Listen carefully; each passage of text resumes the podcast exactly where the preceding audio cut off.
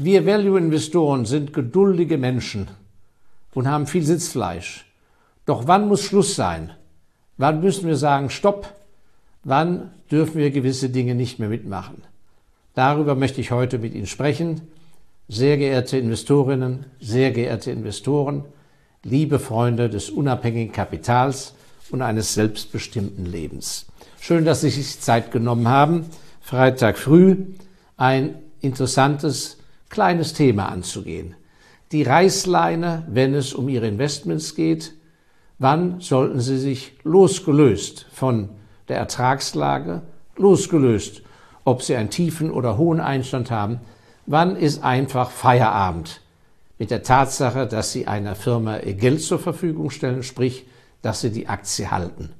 Und ich glaube, da lohnt es sich für jeden, einen individuellen, sehr persönlichen Katalog zu erstellen, den Reißleinenkatalog. Der Katalog, ab wann gewisse Dinge nicht mehr hinnehmbar sind. Das ist natürlich eine hochpersönliche Angelegenheit, aber ich möchte mal so ein, zwei Gedanken mit Ihnen da teilen. Zunächst einmal würde ich sagen, damit man überhaupt eine Ruhe hat und nicht äh, da hin und her gerissen ist, würde ich auf eines achten.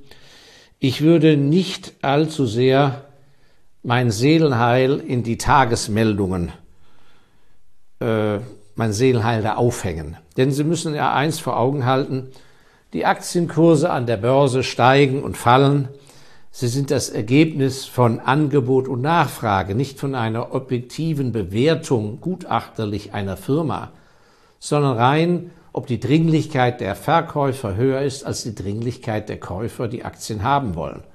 Und das hängt von vielen Dingen ab, von der Psychologie, der Stimmungslage, vom Cashbedarf eines Menschen. Da kommen Tausende und Abertausende äh, Thematiken des alltäglichen Lebens zusammen und daraus bildet sich ein Kurs. Und solche Kurse können oft, ich habe es erlebt, jahrelang, jahrelang komplett falsch sein. Da ist eine Aktie zu 10, 11 Euro, 12 Euro, 13 Euro gehandelt wird und alle Welt hält das in Ordnung fünf, sechs Jahre lang. Ich habe das als einer der ganz frühen Investoren in der Tanklagergesellschaft VTG erlebt, die eben Freight Cars, also äh, Eisenbahnwaggons, besitzen und vermieten, festgestellt. Ich war der einzige Rufer in der Wüste, der gesagt hat, die Aktie ist doch mindestens 45 Euro wert. Während 12, 13 Analysten von verschiedenen Bankhäusern haben eine Spanne angegeben, eben zwischen 11, 12 und 14,50 Euro. Und keiner hat gewagt zu sagen, das ist ja grundsätzlich falsch. Ja, und was kam später? Die Aktie wurde sozusagen den Aktionären abgeknüpft, eben auf einem Niveau von etwa 45. Die Aktionäre wurden mehr oder minder rausgedrängt von einer Private Equity Gesellschaft. Und jetzt werden sie, nachdem noch ein paar übrig geblieben sind, für über 80 rausgesqueezed und wahrscheinlich ist der wahre Wert sogar über 100. Also diese Fälle sind gar nicht so selten, aber man muss natürlich herausfinden, wie die Sachlage wirklich ist in der Realität. Denn diese Tradition an der Börse, dass eine Aktie ein gewisses Image hat und der man einfach nicht mehr zubilligt als einen gewissen Preis, das ist also, wie gesagt, durchaus anzutreffen.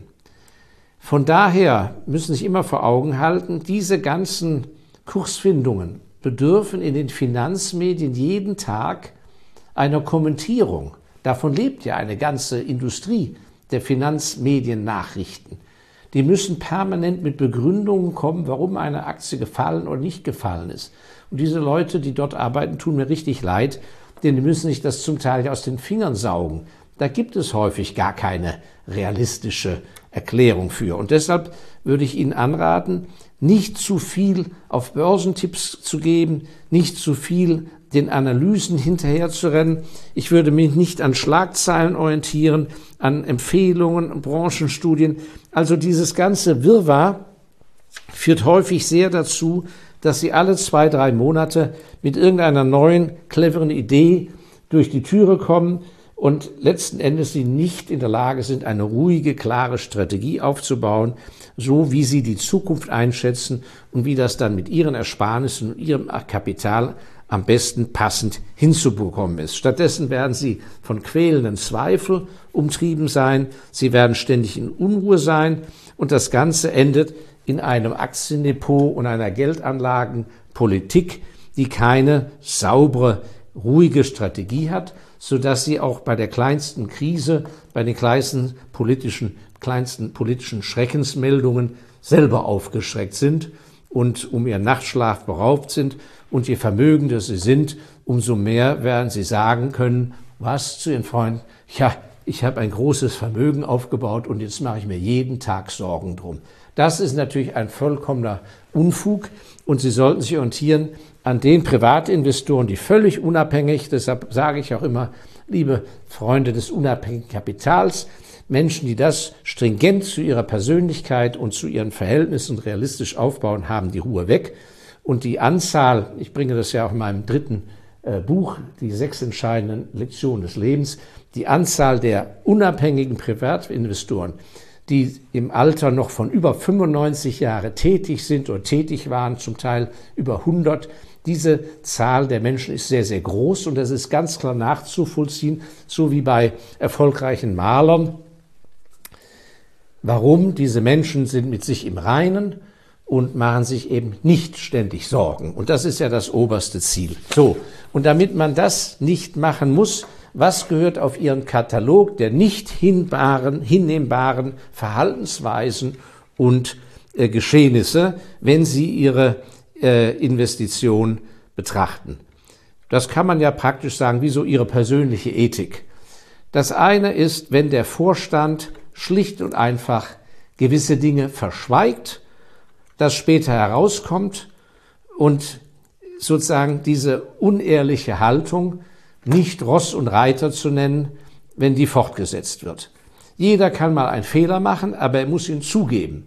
Und für mich ist ganz entscheidend der Faktor, hat sich der Vorstand dann, wenn er einen Fehler gemacht hat, wenn es auf die Bühne kommt, hat er sich dann auch entschuldigt. Und selbstverständlich sollte man annehmen, dass das doch immer so ist. Ja, so, das gebietet ja die Kinderstube, die gute. Aber Sie werden staunen, das ist keineswegs der Fall. Ich will hier bewusst keine Firmennamen nennen. Sie können selber, da äh, kennen da sicher selber Fälle, beziehungsweise können das nachlesen, dass eben wirklich der Vorstand mit Abdeckung des Aufsichtsrats eine wirklich schlechte Politik betrieben hat, Abteilung innerhalb des Hauses falsch zusammengelegt, die falschen Leute entlassen, die falschen Leute befördert und so weiter. Eine miserable Fusion hingelegt, die schon nach sechs Monaten zum Himmel stank und es wurden keine personellen Konsequenzen gezogen. Es wurde nicht kommuniziert zu den Eigentümern, und da sind sie ja als Aktionär. Die Vorstände sind ja lediglich unsere Angestellten. Und die Angestellten haben sich vor den Eigentümern es noch versucht zu vertuschen und obendrauf, wenn es rauskam, noch nicht mal entschuldigt für das Fehlverhalten, was in der Regel ja mit Kursstürzen einhergeht und zu einer massiven Schädigung ihres Vermögens geführt hat. Wenn so etwas zutage tritt, kann ich nur sagen, diese Leute kriegen mein Geld nicht und da will ich auch kein Aktionär sein.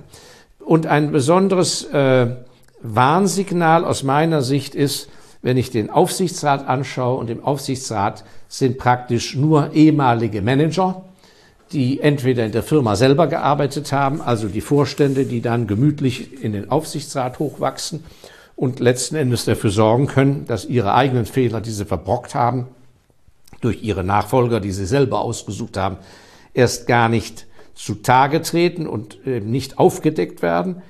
Und das andere ist, wenn der Aufsichtsrat und auch die Vorstände nicht, die ja gut verdienen und lange gut verdienen, wenn die nicht in massiver Weise selber Aktien von der Firma haben, und zwar Aktien, die sie nicht geschenkt bekommen haben oder, oder über Optionen, sondern die sie mit eigenem Cash aus ihren eigenen versteuerten Ersparnissen gekauft haben.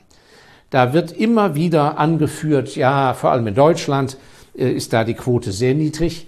Da wird ja immer angeführt, alles Mögliche. Ja, aus familieninternen Gründen oder damit es keinen Interessenkonflikt gibt, hat der Vorstand nur für 1000 Euro eine Aktie oder irgendwas. Alles papalapap, meine Damen und Herren. Das ist alles Unsinn. Wenn ein Mensch für uns arbeitet, dann brauchen wir eine Interessenidentität. Der Vorstand muss die gleichen Interessen vertreten wie wir, die Eigentümer, nämlich dass die Firma solide ist, eine gute Basis findet, eine Basis für junge Mitarbeiter und in eine glänzende Zukunft geht. Und zwar langfristig und nicht nur über den Zeitraum eines Vorstandsvertrags von drei oder fünf Jahren. Wenn das nicht der Fall ist, kann ich nur sagen, Hände weg. Da können Sie bequem aussteigen oder brauchen Sie nicht zu investieren. Es gibt genügend Firmen auf den Börsenkurszetteln der Welt. Dort würde ich mich nicht engagieren. Ein anderer ganz wichtiger Punkt ist die, der Umgang mit der Bilanz, mit den Bewertungsansätzen der Bilanz. Hier haben wir auch im Fonds schon einmal rechtzeitig uns von einer Aktie nach langer Bedenkzeit verabschiedet, weil eindeutig äh, angefangen wurde, die Bilanz zu schönen. Das heißt, Abschreibungen wurden verringert auf Sachanlagen sodass das Jahresergebnis weniger belastet wurde, obwohl gar kein Grund dazu gab, beziehungsweise es war sogar ein Fall, dass im Rahmen einer Akquisition man eine Zuschreibung im Goodwill vorgenommen hat. Das heißt, man hat wegen der 10 Millionen für die Firma gezahlt, hat aber dann buchhalterisch gesagt, ja, aber an Firmenwert ist da ja sehr viel mehr. Also machen wir eine Zuschreibung und buchen die Firma nicht für 10 Millionen, was wir gezahlt haben, sondern für 15 Millionen ein. So, das war mal ein prominenter Fall vor einigen Jahren an der Züricher Börse. Und auch hier wurde nicht rechtzeitig in irgendeiner Form vom Finanzvorstand, als das Ganze ausgegraben wurde, äh, der Rückwärtsgang eingelegt. Nein, im Gegenteil, das Ganze wurde irgendwie, man drückte sich da rum äh, äh, und hat gehofft, dass das Ganze vergessen wird. So etwas darf nicht hingenommen werden von Ihnen dann müssen Sie sich eben auch hier vorsichtshalber von der Firma verabschieden. Und der große, große Bankier Hermann Josef Abs, der die Deutsche Bank nach dem Zweiten Weltkrieg in die Größe geführt hat, als das noch ein sehr honoriges und hochbewertetes Unternehmen an der Börse war und der gleichzeitig als äh, Finanzfachmann Deutschland nach dem Zweiten Weltkrieg in vielen Moratorien und Gremien äh, äh, vertreten hat, dieser Hermann Josef Abs, von dem ist bekannt, dass er, er war in sehr vielen Aufsichtsräten, äh, einer ganzen Unzahl, bis schließlich in einer Lex Abs, wie es hieß, äh, ein Gesetz äh, erlassen wurde, dass eben die, Aufsichtsrats, die Aufsichtsratsanzahl Sitze beschränkt wurde pro Person. Dieser Hermann Josef Abs wenn er mit dem Vorstand zu tun hatte und der Vorstand legte ihm die Bilanz vor vom vergangenen Jahr, dann musste der Vorstand ihm per Handschlag versichern und in die Augen schauen, per Handschlag versichern, dass alle Bilanzansätze genauso waren wie im Vorjahr. Weil nur dann können Sie die Entwicklung einer Firma beurteilen. Im anderen Fall wird sozusagen mit einem anderen Maßstab gerechnet und die Zahlen sind nicht mehr nachvollziehbar. Also hier gibt es viel Fachknow-how, äh, was es da zu berücksichtigen gilt. Und deshalb, wenn Sie etwas hören, dass buchhalterisch im Rechnungswesen irgendwas nicht ganz in Ordnung ist, gehen bei mir sofort die Alarmglocken an und die sollten auch bei Ihnen angehen. So, und die letzten beiden Punkte. Ich mag überhaupt keine Firmen, deren Wachstum nur möglich ist durch permanente Kapitalerhöhung. Hier liegt die Gefahr zutage, dass der Vorstand einseitig auf Wachstum dies nur hinkriegt zu Lasten der Eigentümer, indem die permanent Geld reinschießen müssen, weil er ein Geschäft aufbaut, was nicht ertragreich genug ist. Und es bedeutet, dass sie entweder permanent zur Kasse gebeten werden und nur um ihren Anteil an der Firma zu halten, müssen sie ihre Ersparnisse opfern und wenn sie das nicht tun, wird der Firmenanteil, was man nennt, verwässert. Das heißt, sie, ihr Anteil an der Firma wird kleiner. Das ist natürlich eine ganz billige Masche. Äh, dann ist natürlich sehr schön, expandieren, wenn ich sagen kann, alle drei Jahre klopfe ich bei den lieben Aktionären, Eigentümer an und sage, die Zukunft der Firma ist fantastisch, wir brauchen mal wieder Geld. Es gibt Firmen, die haben ein fantastisches Wachstum hingelegt, sind mittlerweile mit zig Milliarden bewertet, die haben überhaupt noch nie seit der Gründung eine Kapitalerhöhung gemacht. Das heißt, die ganze Expansion hat funktioniert aufgrund organischen Wachstums, aufgrund von einbehaltenen Gewinnen, erzielten Erträgen und einer ordentlich zu finanzierenden Fremdfinanzierung. Das sind die Firmen, wo sie engagiert sein sollten. Bei dem anderen würde ich sehr hellhörig.